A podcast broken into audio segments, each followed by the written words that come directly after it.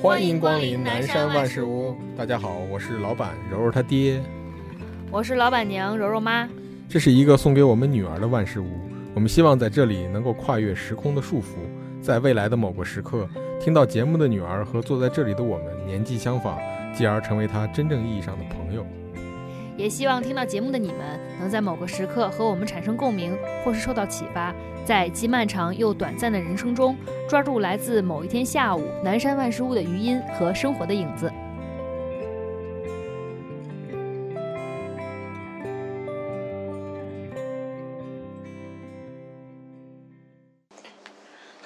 那开始吧，你先说。嗯，都不知道说啥，咋没有没有没有，不是，就是开场还是开每场次开场的时候还是有点尴尬的，有哎有啥稍微有点尴尬，啊嗯，你有啥尴尬的？你就直接说呗。那肯定不行啊，就是就是随随便便，其实可以聊一下今天发生事儿。今天柔柔被蚊子咬了，啊、以前我们哎保护的这么好，今天终于破防了。我想说的是，今天是礼拜天的晚上，我觉得这个礼拜天的晚上是我最讨厌的一个时间点儿，就是我美好的周末要结束了，然后今天确实柔柔也被蚊子咬了。嗯，但是我觉得你不能说一直保护它不被蚊子咬吧，被蚊子咬它的体质本来是不太招蚊子的，我们保护的也挺好。本来这夏天马上就过去了，最后一刻破防，感觉还是多少有点儿。失落。对，因为它有两个是被咬在脚脚底心儿板上，嗯对，而且它竟然不痒，而且也没任何反应，你不是它，你也不知道它痒不痒走。来走去的。反正今天就是一个很沮丧的一天。然后也我不们今哭天，我们这期可能就会整体会比较丧，哎也不是丧吧，就是会讨论一下压力的问题，就是关于工作的压力。因为我最近正在承受来自工作的各方面压力，我有时候睡觉睡睡着睡着，像今天我把自己蒙在被子里，我是不知道的。然后我就梦见我老板要开除我，然后我当时想着。开除就开除吧，不行我就回前单位，反正前单位肯定会接收我的，不行我就可以在在家带一段孩孩子啊，或者是怎么的再找新新工作。我当时是挺坦诚的，但是我醒了之后还是不希望这样，因为其实我对自己是一个工作上要求挺高的人，虽然我有时候会就是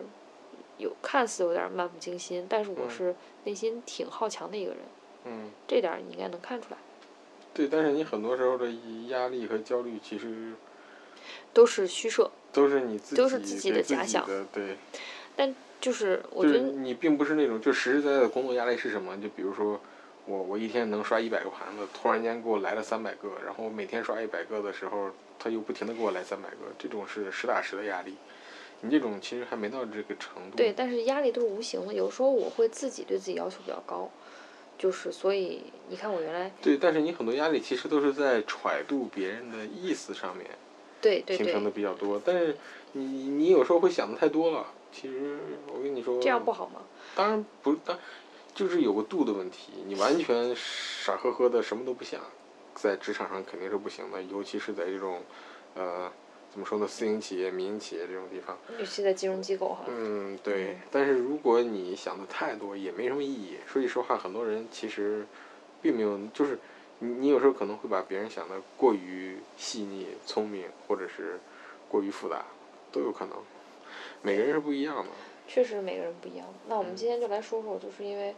我回到职场也有半年多的时间了，就是这半年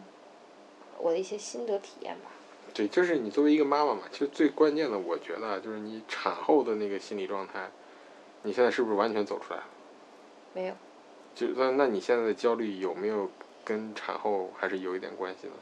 我觉得跟产后有一点儿关系，就是产后的焦虑是每个人都要经历的这么那一个你阶段。能够完全的看到自己产后的焦虑吗？就是当你身处其中的时候，你可能并没有很我强烈能看的，到了，已经。那就是其实已经快走出来了，对对对，但然后是还但是会你受点影响你。还是会受影响嗯。就是为什么呢？因为就是我原来不是一个特别容易焦虑的人，我就想大不了不干了，此地不留爷，自有留爷处。这个是我原来一贯，你也知道，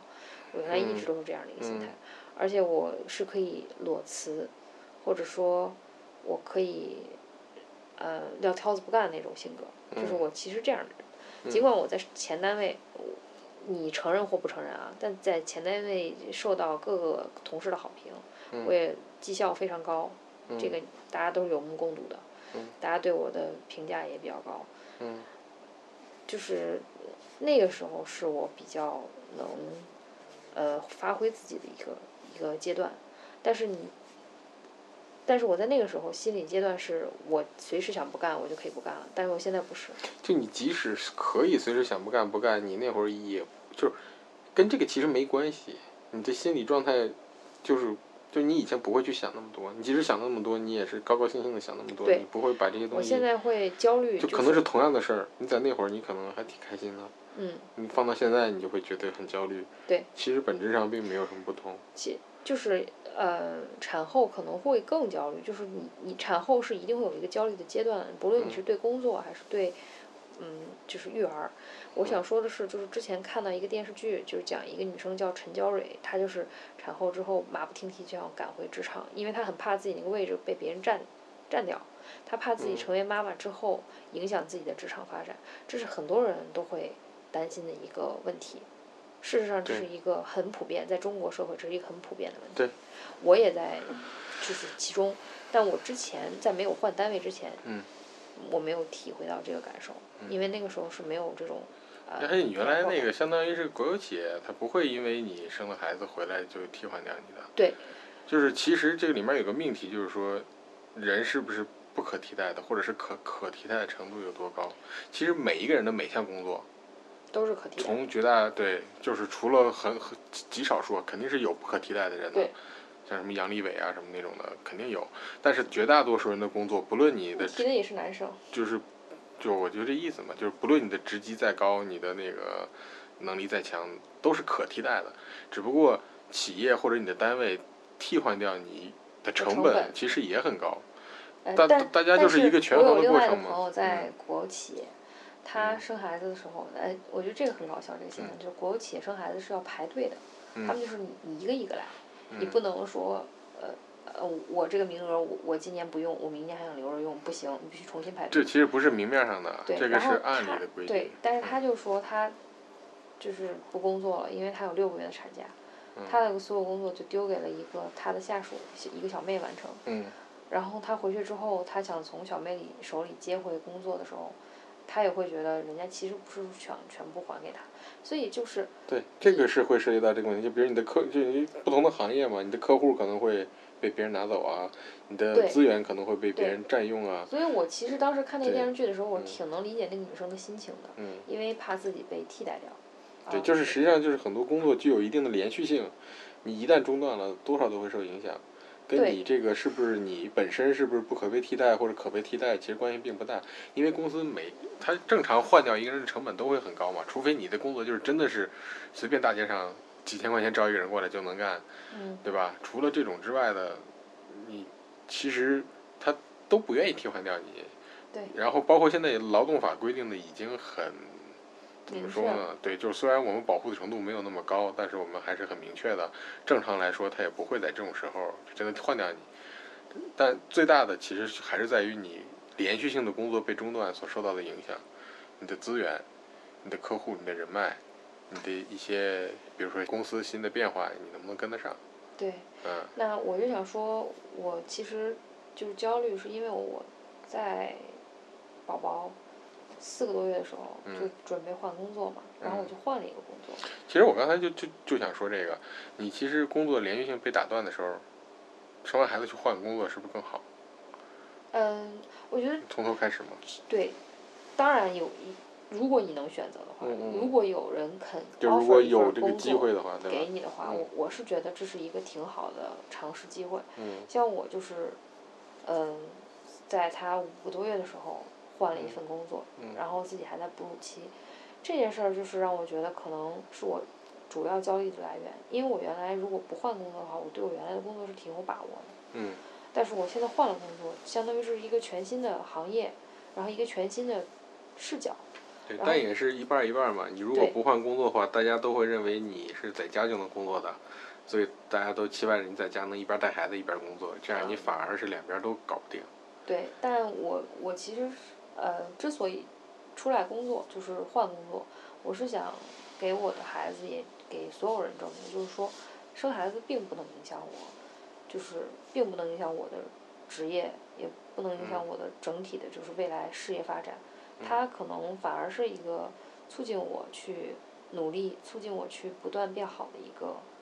催化剂，就是它的到来会让我更努力，嗯而不是说，哎，我的事业可能就这样了。我觉得这是相反的，很多妈妈现在就是现在很多中国的妈妈都是想向大家去证明这这一点，所以她才会那么拼命拼命去工作。然嗯后有的妈妈会开始背奶，就是说，嗯，确实挺辛苦啊对，的。确实很辛苦，因为嗯你只有体验过，你才知道它确实是很辛苦。而且你周围的同事，只要没有亲身体验过这个事情，他也没法理解你的辛苦和你的那些东对西。对对，确实是这样。他们就他们只会，甚至他们会会从心情上理解你，甚至有有时候你可能要求多了之后，他们还会觉得你事儿多，对吧？嗯，对啊，但但是你说真是要有同理心，必须得是经历过这个事情的人才会有同理心，就是真的是生了孩子就去工作的，这你些才嗯知人道这事儿有多难。对。啊嗯，而而且还得是比如说母乳喂养的，他如果不是母乳喂养，他可能也不能理解母乳喂养的人。对他如果不亲自带孩子对，我有保姆，我对我有对阿姨，我有家里人给带，对我不需要考虑这些问题的，那可嗯能他也不会给你产生很强的同理心。对那我我觉得我并不是开启那个最难模式的人，就嗯是我是开启比较难模式的那个人。嗯然后，但是我我肯定不就是想最说难，我的焦虑感就是产后还是有，然后并且它持续了一一段时间，让我很沮丧，就是提到很多事儿的时候会会有想想哭。那你能分析冲出是动生理性的还是心理我性觉的？得跟激素有有一定的关系。就是是控制不住的，我还回头是再看那些呃让我很冲动的，就是一些场景的时候，我会觉得自己特别不理智，会嗯不太理解当时自己为什么能做那嗯样的事情。但是呢，如果是我现在再遇到这样的事情，我可能就会很正常。所以所我有的产妇是不是都会遇到这样的问题？我觉得激素水平变化，大大部分人都会有一一个般激是素。从什么时候开始到什么时候结束呢？你的感觉我觉得就是在，其实从怀孕的时候就会有一些人激就素是会发并不生是生变化之后是吧？就是嗯一对怀孕就开始会有对。对，有些人在孕中期，我觉得就开始有了，但我其实不明显。嗯，对我，你我是生了之后稍微有一点点。对，但我很快，大概两就是他两三个月的时候。但这个是不是也是有？由于你生了孩子之后会有一定的心理冲击呢？就是你突然发现有一个孩子来到世界上，你对他有很大的责任，这份责任是你，就是我以前还是个孩子，我我无忧无虑，嗯，没有，我到很多现在事很多事情都别人替我考虑，之后我要替别人考虑了，没有，就是并不是因为这个。并不是因为这个。但是这个你你有想过吗？就它会产生影响？就你你有觉得哇责任好大呀，所以压力我会只大有在会现焦在虑想辞职的时候，就是想说“此地不留爷，自有留爷处”的时候，突然想到，哦，我可能还要养孩子，那我可能不是说我现在的存款就够我去裸辞，我可嗯能还要考虑到孩子的问题，他以后教育的问题。嗯，那这么一想，可能就会有压力。但是其实你说他现在也没上幼儿园，嗯对事实上孩子其实前几年并不怎么太花钱的，对是从开始教育了之后才开始花钱。对，但我如果我一直不上国班家儿，现在嗯不是也开始给我们减负了吗？对，但如果我现在一直不上班儿的话，就是我到他上幼儿园不上班儿，嗯我可能会把他教育的很很好，但是同样也会产生一个问题，他可能会一是依赖妈妈，二是嗯，嗯，就是他去幼儿园确实是一笔费用，就是教育的好这个东西，其实现在并没有一个非常科学，它都是统计性的东西嘛。你比如说一波孩子，我们做对照实验，这这波这样，那波那样，多长时间？但它不可能做特别长时间，长时间的只有观察性质的研究。对，你你这种你不你也没法做很严谨的实验，所以说你是觉得，比如说我从小不跟孩子说脏话，他将来就会变得很礼貌，不这只是啊这是样的。但这个不是，也有可能是这样，但这不个是是这我样们是直觉的一种逻辑，并不代表，就是我们认为我们这样能把他教育好，我现在他要啊就一反定驳能你，被是教育因为好。我我们家有一个小孩儿，就是在咱们院儿，嗯嗯，就是一个邻居生的孩子，嗯他们家孩子在没有上幼儿园之前嗯是一个很乖的孩子，嗯他在上幼儿园之后，他会朝人吐口水，会骂人，嗯，这个东西就是不那他是从说哪儿来的呢？幼儿园来的呀，就就幼儿园哪儿来的呢？幼儿园的小朋友会这么做呀，是所以就就是说就是模仿呢，对啊呀、就一所一以定是说模仿，不一定是比如说被人欺负了之后或者什么之类的。他不是他就是跟一些男孩子玩儿时时间长了就会变成这样，那你有但跟那些男孩子玩吗？我没有，但是他妈妈有这么说，就是他在家里教育跟在幼儿园的环境是完全不一样的，嗯嗯你你明白我意思吗明？白所以我说，他父母即便是说不说脏话，然后嗯不不会吐人口水，你想正常父母谁会吐口水啊？嗯，但是他能从幼儿园学回来，对所以这个东西是不可避免的，就是你不是说你家里不说脏话，孩子就一定不说脏话，就是得不到这个结论的。呃，对我我想说的是，你家里不就是他不去幼儿园，他天天就关在家里面，你不说脏话，你也不一定能得到一个很礼貌的孩子。我的意思就是说，很多我们直觉上认为的逻辑，就包括你刚才说那个，他可能是从幼儿园其他小孩那儿模仿来的，对啊，也不一定就如此。因为教育这个事儿现在是，其嗯，实那一定是就因为是都是很空因白为的东西因。为他父母找去幼儿园了，然后幼嗯儿园老师说他们他们班里有一个小男孩儿就喜欢嗯吐人口水，嗯然后他们小男孩儿看了之后都都开始学，就整个幼儿园那个班上所有小孩都在吐，就是不只一开始只有对一吧个，？对吧？然后就开始传染嘛，对呀、其实就是但并不是所有小孩都会被传染嘛。所以说这个东西你不了解它根本机制的时候，当然不是所有小孩儿都都会被传染对，但是如果你比方说你是很活泼的孩子，你嗯跟他在在一起时间长了，你也会受影响的，对，但是有的小孩也不会受你。这就偏了嘛。我想说的就是，教育本身不是一个严谨逻辑的东西。对，但是你现在已嗯经跑偏了，就嗯是咱们没有想说这个事儿，我是我是想说，我在家看他可能会有一个比较好的结果，他可能很乖，嗯然后他去上幼儿园，他会很依赖妈妈，嗯但是这并不是我想要的结果，就我想要的结果是他可以跟任何人都很亲，嗯他可以把跟爸爸一样，嗯跟待待的也很好，他可以跟爷爷奶奶一样很好，嗯就他可以在这家里是跟每一个人都可以很嗯好的，嗯而不是说只跟一个人好，这样很容易形成依赖的心理。这是第一点。第二点就是嗯我不可能不工作，就我的性格来说，我不工作我可能会变得脾气更不好，嗯更暴躁，因为我是一个需要实现自我价值的人。但我还是要说一句，就是我不认为实现自我价值是唯一途径，是通过事业。嗯就是你人生有很多实现自我价值的方式，就是你自己认可自己了，其实你自自我价值就已经对实，现了。但是有很多现在的我认识的女生都会说，我不想结婚，不想生孩子，就是因为我要实现自我价值。我觉得这个跟这个是没有完全没有关系的，就是你生孩子也可以实现自我价值，你可以接着嗯工作，只不过你可能要付出比常人更多的努力。所以就是说，焦虑感这个东西本身在职场上就是有的，只不过哺乳期是会把这个东西放大，就是你在哺乳期的这个期间，嗯你的激素水平不稳定。而而且其实你通过换了工作，包括这整个的，你好像正常生完孩子返工比一般的人都晚，人要晚一点儿，是吧嗯？，对，我是正正常现在比如正常说是是四个多多少月，天一百二、一百零八天还是一百二十八天？每一个呃每一个城市或者每一个省，它会有不一样的。但北京是这样，嗯但是就看你从什么时候请，是是这意思吧？对对你要对是对请得早的话，可能生完很快就要去；你要请得晚的话，可以生完多待一段时间再去。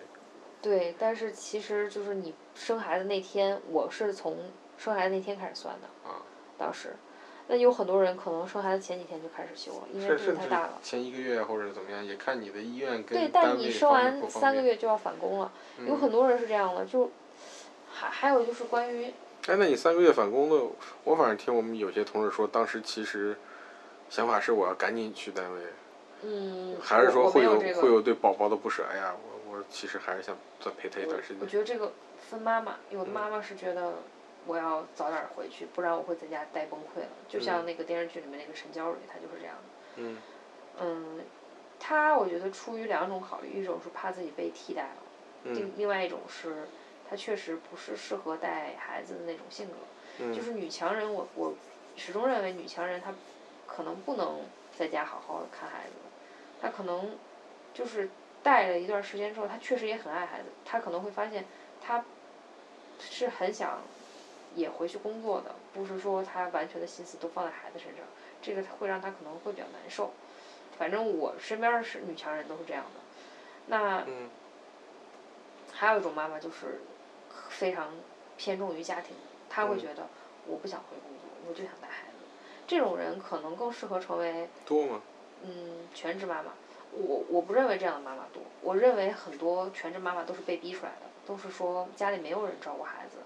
她嗯只能成为那个照顾孩子的就人。反正没我就是身边大这部样分其实从从人的天性上来说，都是想哎呀，我还是要去工作好一好，是吧？嗯，大部分从从天心性理来上讲，她是希望能拿到一个平衡，就是家庭和工作能拿能维持一个平衡。对，但但是他其实已经做完决定了，我明天就去返工。嗯，但是他返工的那一刻其实是很爽的。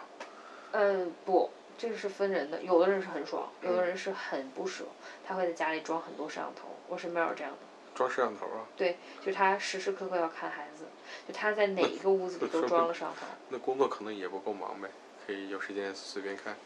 他工作确实不忙，而且他会在吸奶的时候看孩子。嗯，就是重点是他们家还有阿姨，然后也有呃就是爷爷奶奶嗯都在家，然后他也要偷偷的看孩子。但我觉得这这点很好很好笑，就是说明这是一个非常非常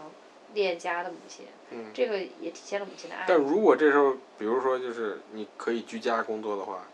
就像疫情期间，他会很高兴吗？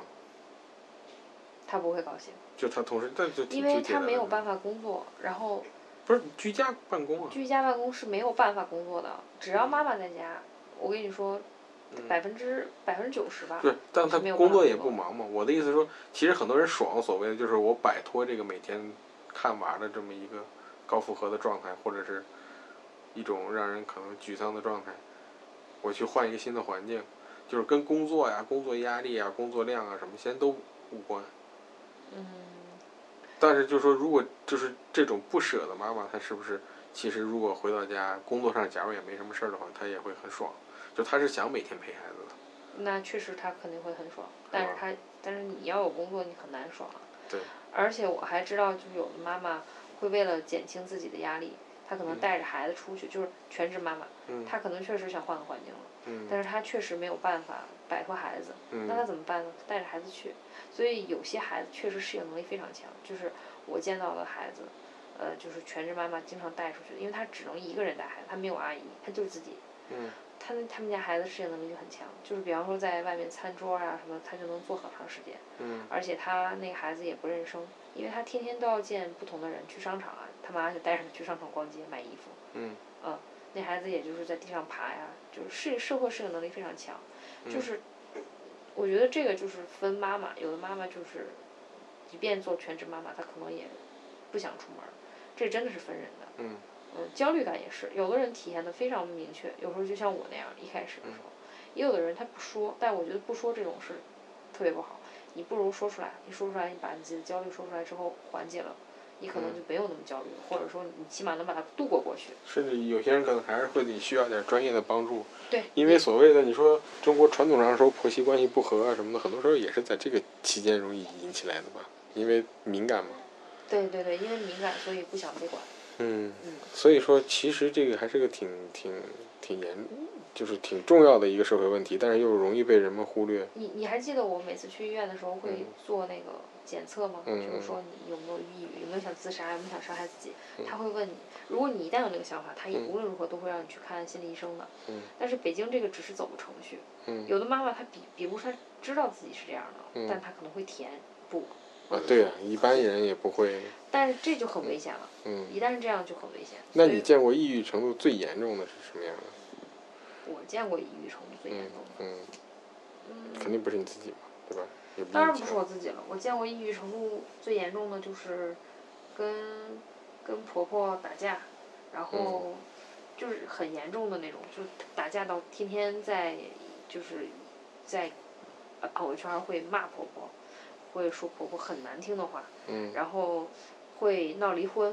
嗯会但这其实其实可能都是一时的，甚至已经离婚了。但是呢，等到你这个劲儿过去了之后呢，很多事情也没法挽回了，形成的一个局面也很难再打破了。嗯，我是这么想的，如果能多给就哺乳期的女生一些嗯就是对，给自己的家人就是一就是你就是要得给把家这人个一些东西关爱嘛，就得把这个东西变成一种常识。就是很多人其实他们就觉得你可能就是作呀，或者是对你你你你就是啊，你生了孩子你就了不起啊，是吧？可能会有这种想法，虽然应该大部分都不会说出口，嗯，那可能会有这意识，但是他没有形成一个常识，就是他真的是因为激素啊、身体的原因，在这么一段时间或长或短一一段时间内，他真的就是需要在情绪上也被照顾了，就不只是要坐个月子而已。对，我觉对得吧不只是坐月子那么简单，对，就坐月子也应该包括精神上的，嗯，对你需要精神上的放松，对吧？但是这个东西并没有成为一个人们的常识，嗯，我觉得没反而应该宣应该是有什么机构或者什么宣传一下，他可能有会，好但是一我点觉得这走嗯都是走形式，它就并是不大家都没有真的深刻意识到这个东西的问题嘛。对。只有可能，比如说出现某个就是可能全民关注的社会事件的时候，可能才会把这个东西。但是那样的时候，可能悲剧都已经发生了，也不好。对啊，你看新闻有很多呀。嗯，但是就还我的意思是说，你要形成一个特别大新闻，可能全社会都有意识了啊，大家应该对产妇、对、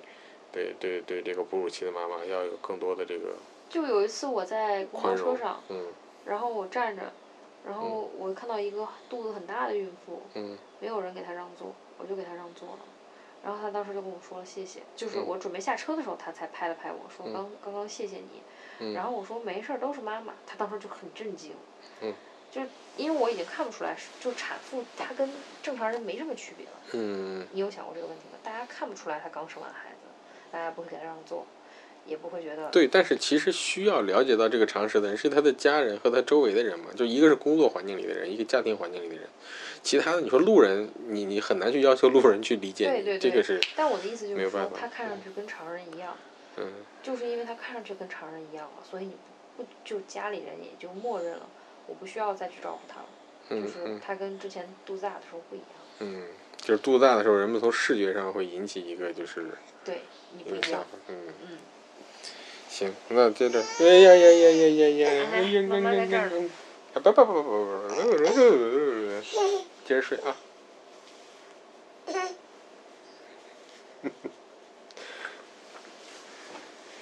接着就接着说，你说刚才我们说那个哺乳期换工作，其实有时候是那个打破这个工作连续性被中断的一个选择。但是但其是实不是所有人都可以这么这么选啊的，对有对很多人是你哺乳期回去之后，呃，就是你整个人就这个就是有很多先决的环境条件因素限制嘛，就你比如说你的工作正好到了一个适合跳槽的阶段呀，或者你是什么行业的，你是什么职位都不一你样。说，但就说很假如很难说，有人接受，但但是假如有人有这个机会的话，嗯，其实也也还好。从公司角度我来看的话，你已经生完孩子了，其实反而风险小，我但也是愿因为意你接受不这样的懂，哺乳假这个东西，嗯吗？哺乳假是什么样的？哺乳假就是孩子一岁以前。嗯如果你只有一个孩子啊，那就是一个小时。嗯也就是说，我本来是九点到十点上班，呃，嗯九九点到六点上班，嗯那我五点钟就可以走。我明白，我们单位也有，但我说可以分两种情况嘛。对于公司来说啊，第一种，你你比如说你已经过了哺乳假的时间，也就是说你孩子生完一年之后，嗯，我把你挖过来。那没问但题。对于你来说呢，你在这边生完孩子呢，其实已经过了几个月了，嗯你中间这一段时间可以空窗一段时间，跟人家先谈好再过来，这是第一种啊。第二种就是说，你本来这边哺乳完了之后，过一小段时间你就去那边。对于那对于那边来说，你哺乳假跟生孩子这个成本差异还是挺大的。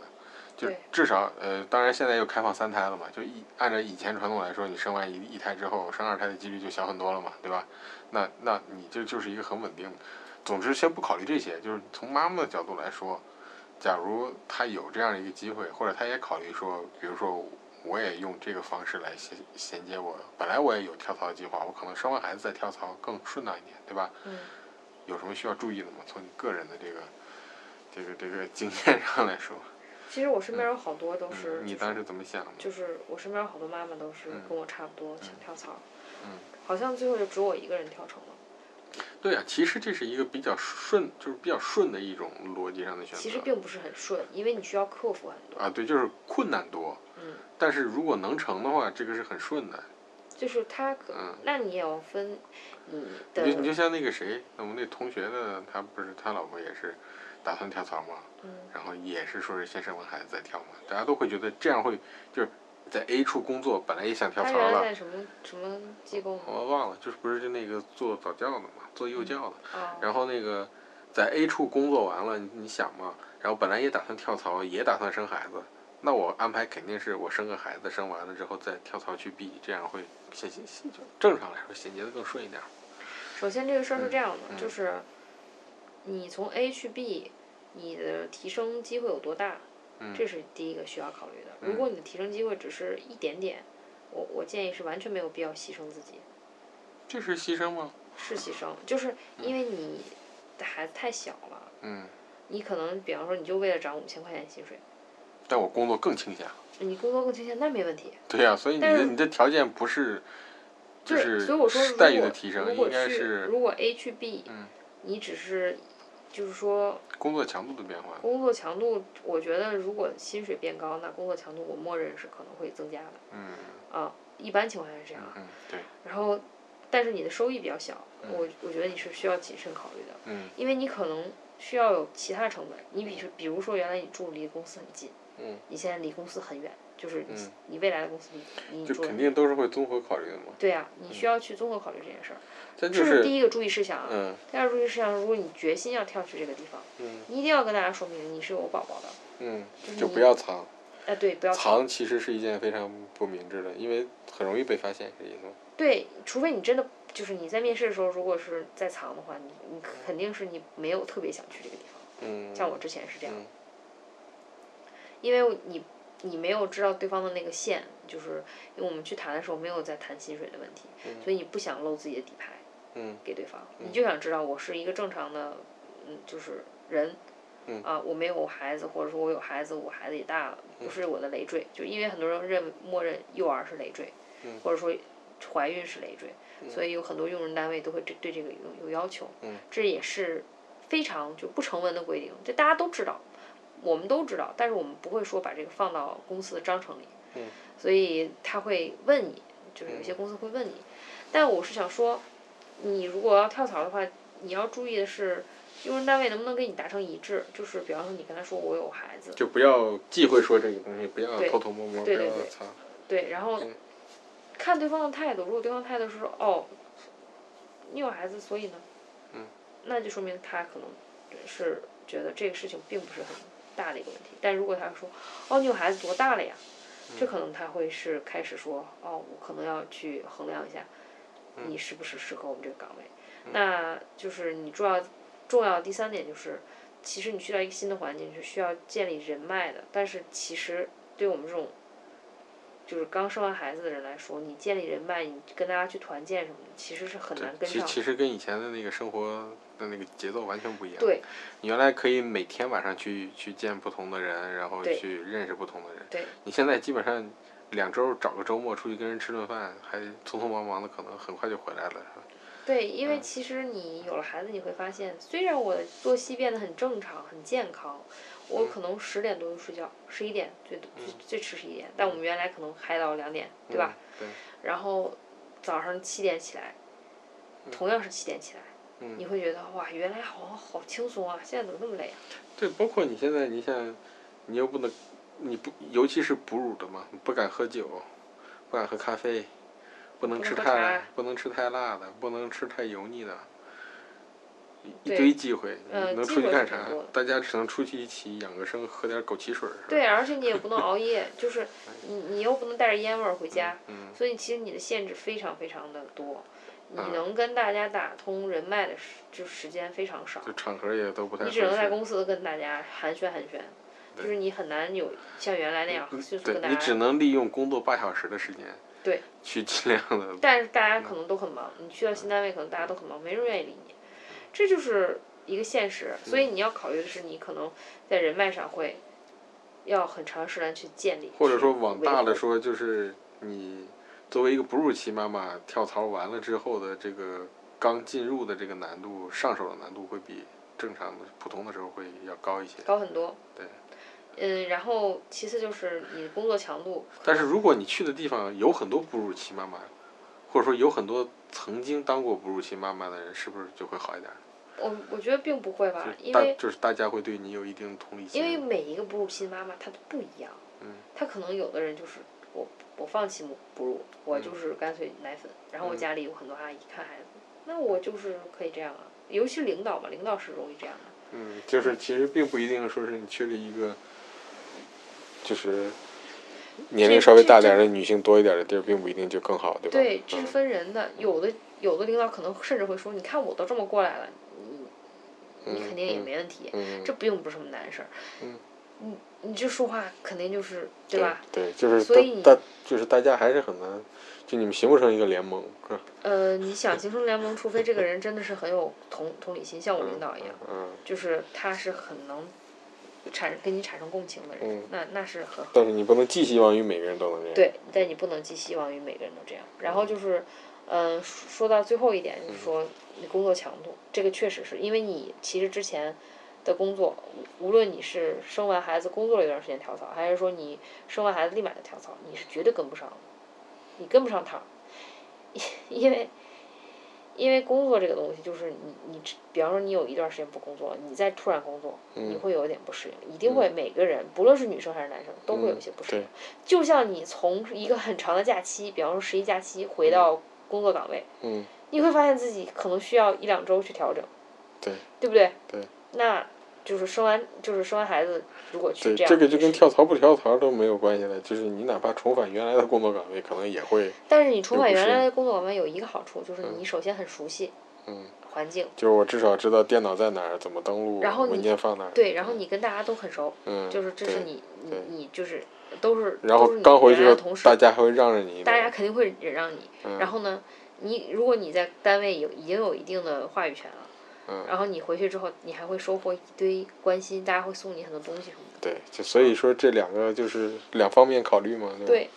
所嗯以就是哺乳期跳槽这件事情，我觉得一定是有利有弊，对有嗯呃，我觉得对大部分人来说是弊大于弊利，大于利的，嗯对，除非你真的是找到一个神仙单位，他嗯可能会鼓励你去成为一个妈妈。这样的单位，我觉得可能也就像我们这种外企会、嗯会有，就是他会说啊，他说嗯、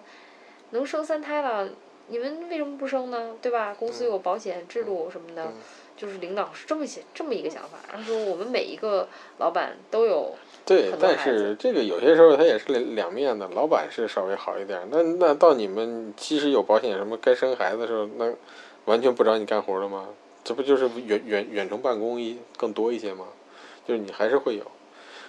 所以说其实归根结底，你干的活儿是你擅长且喜欢的，相对来说啊，每嗯个人不可能完全绝对的是这样，你相对擅长和相对喜欢的工作内容和方式，就总是会更好一点儿，对对吧？对，就是一定是这个嗯东西很吸引你，然后让你去肯为他牺牲。对，然后再反过来想，这个大家经常说什么“一孕傻三年”，可能也是大家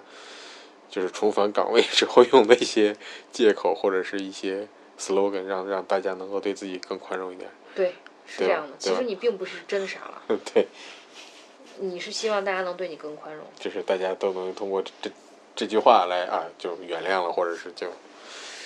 宽容。对，嗯反正呃，我身边儿现在也有要跳槽的，我然后我我也很祝福他们，因嗯为嗯，其实跳槽大部分都是为了待遇嘛。嗯。那说到真的这个哺乳假的话，你跳槽完了还有吗？那去么新新单位会给，就是哺乳假这个是法定的吗？只要孩子在一岁之内都会都应该有，所以有的单位是不给你提这个东西，甚至有的单位可能没有母婴室，就是没有哺乳的那个吸奶的那个但地是方。母婴室不是法律规定必须有的吧？这我我倒不不清楚是应该是不是。嗯，嗯。但是哺乳假这个东西是大哺家乳都假应该是规定明的，文规定的，嗯只不过有很多单位他不会去给你提这个。我想提个醒，就是你是有权利要求哺乳假的。你比方说，我九点上班，六点下班，嗯或者说我十点上班，六点下班，嗯，那你可以晚一晚一个小时去单位，或者你早一个小时就一天一个时离开单位。小时，对，一天一个小时。这个一个小时不是说你，呃，并不是说你，呃，中，比方说中午你可以多休息会儿，它不是，是你可以提前走。嗯，你相当于是就是一你可以少工作一个小时，对，你可以少工作一个小时。但是怎么着是你跟单位自己先去约定的，对，然后它能持续多长时间呢？一年啊，就是孩子满就一是从岁之孩后子出生到满一周岁就没有了。啊嗯。但是说句实话，你说有些企业它连劳动法规定的正常的加班和工作时间都保证不了，嗯所以其实我我我哺跟你乳说假实这话个，就显得很奢侈我有了。朋友，我有朋友是大厂工作的，嗯我想说你们都九九六了，这个孩子是怎么怎么规制的？嗯然后我就会发现他真的很拼，他就带着吸奶器在公司，他们公司是有母婴室，而且他们公司母婴室很好，那它有哺乳假吗？他九九六， 又就是有哺乳就假就我能就是他有就他我有能996比在九九六的基的基础上，我再少一小时吗？我呃我可以，但是他们通常不会用的，这所以我就觉得这个东西就形是同虚设。就是等于其嗯实是真的是大家自愿的在加班儿，就是你其实还是八小时，你不如假完了也是七小时，但是大家都自愿的你干不了得不九个吧小时就是啊，就对是，你不得不，就是啊自愿的不得不干了九个小时因为。我之前知道有有一些我特殊职业的朋友，比如是医生，他嗯其实是不应该有夜班儿的吧？嗯但有时候他也没有办法，就是孩子不到一岁的时候，他也会有夜班儿。嗯这个东西是，嗯、怎么说呢？就是你需要为你的职业去付出一些东西。嗯有的人是这样的，就就是特殊岗对位，就其实每个职业都都在为自己职业付出了，就是付出的形式啊、程度，程度都不一嗯样嘛。对，是这样的。嗯，所以哺乳假这个东西，你能争取的，还是一定要去跟老板争取。就是特别正规的单位，一般他主动也就给你提了。特别就是不也不能说不也不能说不正规吧，就是特别忙的，特别忙的单位，他可能跟你提了，就是提了也没有。你自己就会对把它忽略掉。对，那就是只有中间的有一些就是需要你自己去争取，也能争取得到的，对吧？对，有些公司他不提嘛，有些嗯公司不提，你就要自己去提，也勇要勇敢的跟公司说我要这个假期。嗯就是我觉得哺乳期的妈妈一定要对自己好一点。嗯，那就是大部分的妈妈其实都是，就是如果正常坚持母乳喂养，都是在哺乳期的时候就返工了，是吧？嗯，有没有断奶之后再返工呢？也有啊，但这种很少啊，嗯，非常少。我我认识的没有，我认识没有就这样的。只能说，除非断奶特别早，就是我为了返工，我就把把奶断了。嗯，对。然后还有一种就是我真的是开病假条，我开我抑郁症，嗯假装我有抑郁症，然后又是国企，他可能就会说，啊，那嗯那么好吧，你既然是抑郁症的话，那你就先不要来上班了。那他在家里完成了哺乳这一项工作，嗯就，坚持喂到两岁。嗯但你这样喂，到两岁啊，但喂到你一这岁样差不多了吧？最大的问题，你知道是什么吗？嗯，是你还真的会回去上班吗？就是你即使即使回去上班了，其实你上不上，也就是去不去的就一个公区司别不会了。再觉得你这个人是怎么样了，就嗯这点我觉得是挺挺大的一个一个危险，就是你在我这儿可能就是就是大家都知道，就是相互心知肚明，我就是来混的了。对你就是来混的，就是哪怕你将来不想混了，嗯，你可能也失去这个，就是你只能混了。对呀、因为你来我们这儿工作，我可能也嗯不给你开原来的薪水了，嗯你绩效是一大相当大一部分，比方说，嗯，那我可能会把你绩效全部砍掉，你这个人又不在，对吧？你还要我给你留这个职位，嗯？这本身就是不合理的嘛，嗯，对？吧？除非你是真的抑郁本症，来放假的时候好像就是只给发你那想个，是靠保险给你补那个钱。正常公司公司就只发基本工资了，你之后如果再放假再不来，你病假什么也是只发基本工资。但他嗯对，但他就我觉得他他的问题就在于公司还看不出来你这个抑郁症是那什么嘛，你不可能抑郁症持续持续时间这么长，然后你你还每天可以发朋友圈儿各种去一些地方哎，，那还你肯定也屏蔽了公司。哎，这些东西那就是另外一回事儿了。他肯定是，反正对于公司来说，给你发个基本工资也没算什么问题对，也算人但是未来人之一你尽了。你也不会有在这个公司有很大的发展了。对呀、就相互都心知肚，大家都挑明了嘛，我对就是来混的嘛。啊对。现在国企也开始搞改革，慢慢的压力也会很也会比较大，就不像以前说你想混就能混了，你真你真要混，以后可能就不不是太好混了。但是国企有一点好，就是他在这方面是很很很尊重你，或者他很尊重这个舆这个舆论监督的。就是以以前我们单位就有这么一个事儿，就是一个小姑娘干的不太好，单位都已经走流程要辞退她了，然后她一怀孕，她就能在单位多待好长时间，就不会在你怀孕啊、哺乳啊这种时候。就反而不会辞退你，本来都打算辞退你了，因为你这个就反而不会辞退你。人文关怀吧，嗯，对，就是就是这这方面，其实，在相对正规的单位还是做的蛮好的，就是嗯这也是对妈妈们的一种保护嘛。就不论什么原因，至少不会在这个时候有问题。嗯，嗯，但是其实还不够，对吧？就从我其实们的我觉得实从实践的角度来对啊看的，话，你国家开嗯放三胎了，这个事情对于很多人来说，可能不是一个多大新闻。开放三胎关我什么事儿？我不会生。就你开放一一百胎，是吧？ 我也最多就生俩，很多对人都是这么想法的。可能很多嗯人都这么想的，那为什么这么想？就是因为三胎的成本太大了，你需要的时间成本太大了。就是你你一可胎能的必成本须其要有实一也个很大，全职妈妈或者说全职爸爸，你才能对搞定。无论你有多少个阿姨，都对没有没有办法。对因为我之前就一直在说，我我觉得就是育儿这里面，妈妈一定是主角，爸爸当然也是主就角。不能就是虽然说阿姨们有经验，然后有些专业技能，嗯，但是不能全靠阿姨。他不能对替代妈妈。对就是我我有一个很好的朋友，嗯就是也是柔柔的，就是好朋友的妈妈，嗯她就是因为家里有一些变故吧，嗯就是，然后她就长时间请了一个育儿嫂，然后她就要去工作嘛，有就两个人去工作，然后白天就只有嗯育儿嫂一个人带宝宝，然后她只是几就是几周的时间吧，她就发现，啊，我的孩子怎么感觉不是我的孩子了。对你变得很礼貌是吧？不是，就我说话他都不听了，他只听哦阿姨的话。嗯，很正哎常。就是他好像认为阿姨才是他的妈妈，这个时候他就会很沮丧。所嗯以你说育儿嫂这个东西，就是这个职位，它可能确实重要，但是它绝对不能替代妈妈。但这个东西是不可兼得的嘛。你既然要工作，那你你又要孩子跟你特别亲近，这中间本身有个天然的矛盾啊，你只能从中间取个平衡。你不能说我这边也要极致，那边也要极致，这是很难的。但是有的人是可以平衡的比较好的，就是他育儿嫂跟妈妈的分工是比较明确的。就是我觉得，即便是请育儿嫂，自己也不要太偷懒儿，就是说，嗯你不要在孩子需要你的时候把孩子甩给阿姨。嗯然后你自己去，比方说睡觉或者怎么着，嗯他是需要妈妈的呵护的，他知道谁呵护他，他肯定就会跟谁关系好嘛，这是必然的一个结果。嗯所以，嗯，就是我我觉得妈妈的角色是不可替代的，正是因为如此，三胎如果你不全职的话，你很难去完成这个去把职责三个小孩都能除够，非你三个孩子差的年龄很大嗯。你比方说，我老大已经上大学了，我老三出 生，对，那确实你或者也他们是就是三胞胎是吧？同时或者间双，胞胎，对，你如果是像就差两三岁、四五岁的那种，其实你真的很难。你等于至少三胞胎的话，至少得有九年时间，就基本上搭在这里你面，想一想，你九年时间待在这里面，一直在重返职场。对啊，你一直在重返 职场。如果我是用人单位，我肯定也不乐意啊，嗯，对吧？如果我是 HR 的话，我也会觉得，哎呀，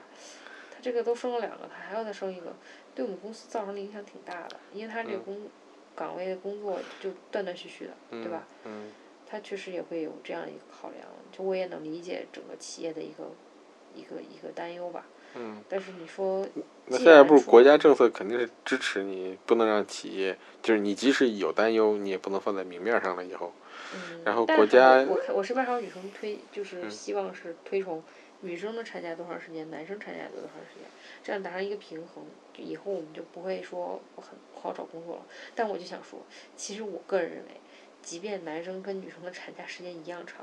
未来重返职场为难的还是女性。对。不 会说哦，就是因为男生休也休假时间跟我们一样，我们就会变成职场非常公平。呃，男生回去之后就是和我们受到待遇是一样的，其实不是这样的。对。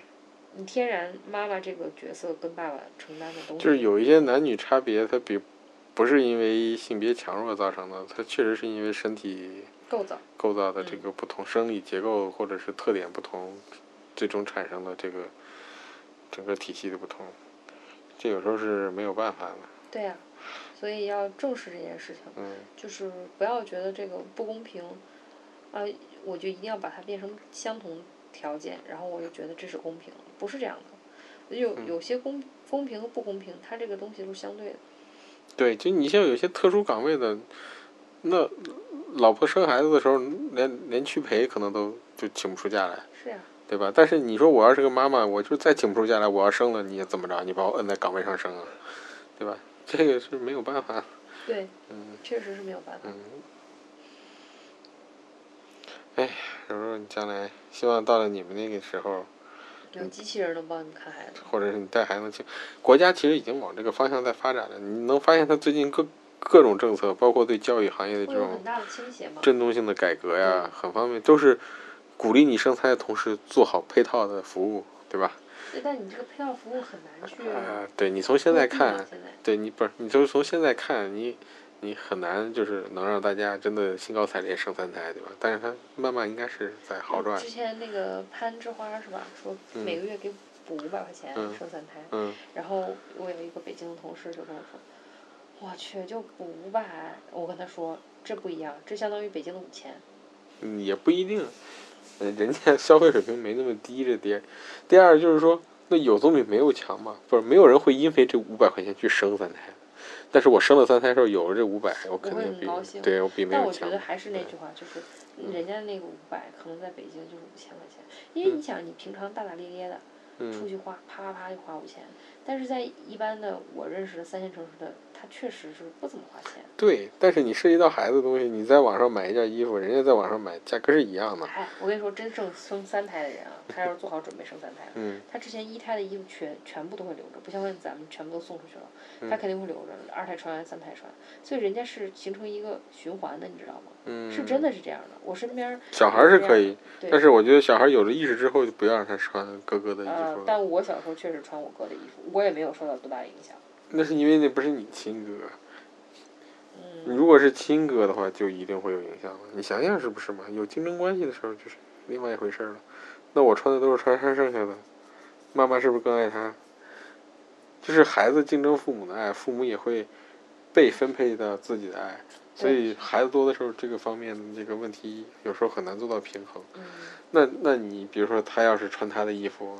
但是你想啊，如果我只是在前几年有这个啊，前几年以，可以，就所以我说，等他有有意识会会说话了之后，或者说等他意就是自我意识非常强的时候，这个时候他们可能也不会说有多大压力，就是就是说经济上有多大压力啊。还是会有啊。那我就是如果方便，我还是老大衣服老二穿，肯定是从经济上更方便的嘛，不浪费嘛。因为孩子身体一直在长嘛，这个穿完那个穿，想着都很划算。嗯，嗯，但是确实对精神上，嗯，除非你不让他知道，但你也不可能不让他知道。嗯，对，但是我是觉得，既然他都可以嗯做到这样循环的话，他可能在就衣服的方面，他可能有其他的解决办法，只是你不知道而已，因为咱们不是那样的父母，对，我们可以咱们没有那么嗯现在互联网这么发达，我们可以搞一个群嘛，大家都是三胎父母是吧？我老大的孩子，我老大的衣服给你老二，你老大的孩子给我老二，不就完对了？啊，就是有很多解决方式啊。你又醒了啊，睡睡睡睡睡，好了，嗯，接着就说，是你要承认，就是你你是那种大手大脚的，但是有些人他在他是有经济意识的。我我嗯是最近才发现，有很多妈妈就职场的妈妈，她会特别懂得去呃管理经营就是自己的一些东西。她她有时候可能会废物利用，或者说我进行二手出售我的那个嗯吸奶器，然后就不会像咱们说啊送出去送出去就好了。但是孩子的衣服她都会放到闲鱼上卖。嗯嗯，就打包卖，就比方说我我十件儿我卖，我三百块钱，但是我这十件儿都是比较好的牌子，也有可能很多很多妈妈都卖出去了，嗯所以我觉得这是生活方式问题。我现在也在慢慢学着向那个方面，就是有了孩子之后，你会发现，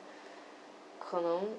更简单的生活以及更少的消费会让自己更快乐。对啊，你多的东西都是负担嘛，对，就有些时候真的是嗯，就是当你有孩子的时候，你可能会发现，东西多了确实是负担。嗯嗯行吧，今嗯，天今天的夜谈就到此为止，这明样天我差们不就多要了回去重返职场了。对，明天希上班望了，明天可以轻轻松松的应对。希望明天柔柔能多喝一点奶。最嗯，后我还想说说这个文字的问题。这个文字啊，怎么说呢？确实挺重要的。有时候孩子被叮一下，你会非常心疼。小孩被叮了，其实挺明显的。咱们这个表现还好，咱们这个第一不招蚊子，第二个呢，他被咬了之后没有什么太大的反应。有的小孩被咬之后哇哇大哭，你心疼吗？他不哭我就还好，因为他跟没事儿人一样，他只是脸上一个大包，看着特明显，但是他自己既不挠又不哭，我就没那么心疼。但是看见包的第一刻还是很心疼的，我没有心疼嗯。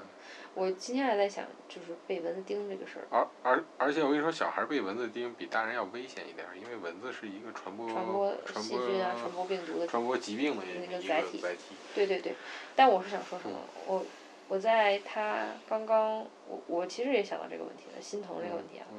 我在他刚刚呃三个月的时候去打疫苗，你还记得吗？我是不敢、嗯不敢抱着他进去的。你现在都自恨不得自己拿针往上扎了是吧？对，就是我我是想说，人这一生，你一定会受到挫折和困难，嗯你一定会遭遇痛苦，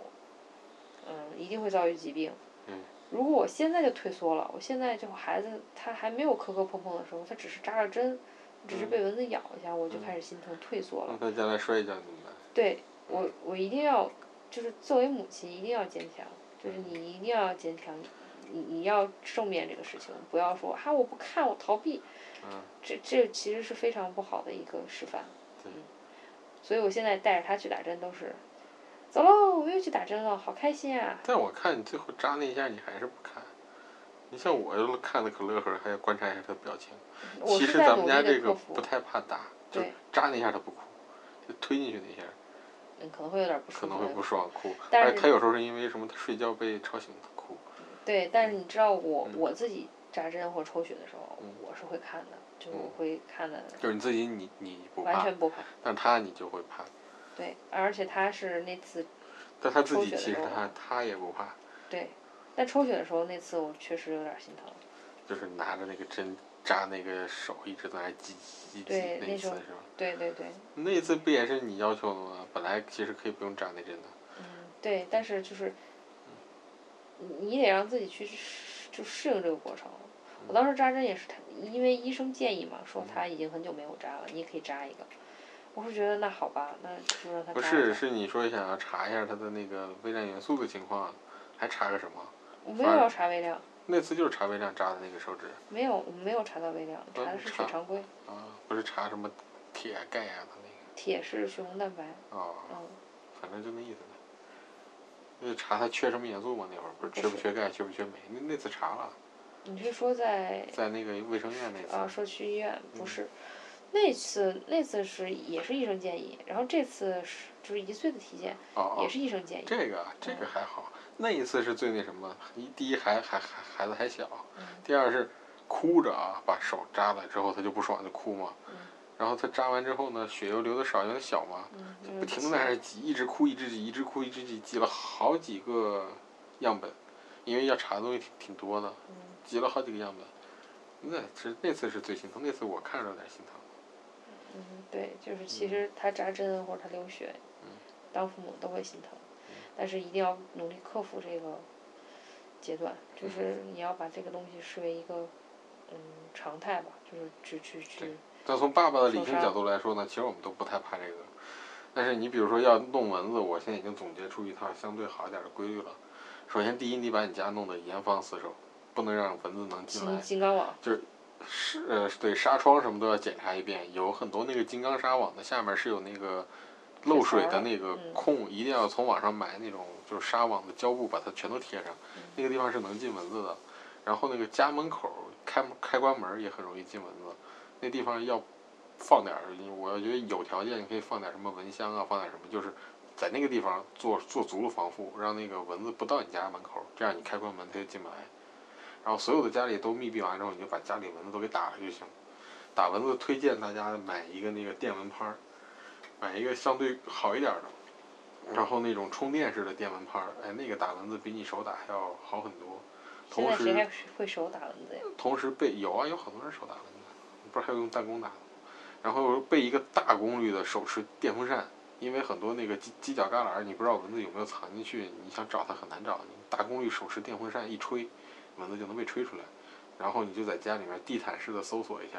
把所有在家里的蚊子都干掉，把门口解决好，把窗户封死，正常应该就没什么问题了。咱们这家之前其实也是这样的。对，如果你真的不想让你的孩子被咬的话，你可以把它捂没有得严实点儿，然后对你自己露出一条腿。那不可能，孩子怕热，孩子怕热，最终都是孩。像昨天晚上就是咱俩都捂得很严实，已经很冷了，他还在那穿被子，最后他就被咬了嘛。嗯，啊，用正睡正袋儿常吧，。特别小的时候可以用那个，就是你以前买那个小蚊帐，那个挺好的，其实嗯咱们只是没用过。特别小时候可以那样，然后等孩子大了之后，当然最好用还是用物物理蚊帐来弄啊。但是你想，你又是要弄床围，又是要弄蚊帐其，实有一种床围的帐那篷种还是帐篷式的那种，嗯帐篷是床围，是吧？对，就是上面是个帐篷，但是你上下床什么，尤其你看我也有方便的，我我有时候抱他哄他，他还在床上站着，那就不那太种好就不方便了。对啊呀、但是我的意思是说，如果你就是上下床还是挺方便的。如果你家里真的很多蚊子，你可以用那个东西，也没有人那会个蒙真古的包很多。一样你家里有小孩儿，你还很多蚊子，那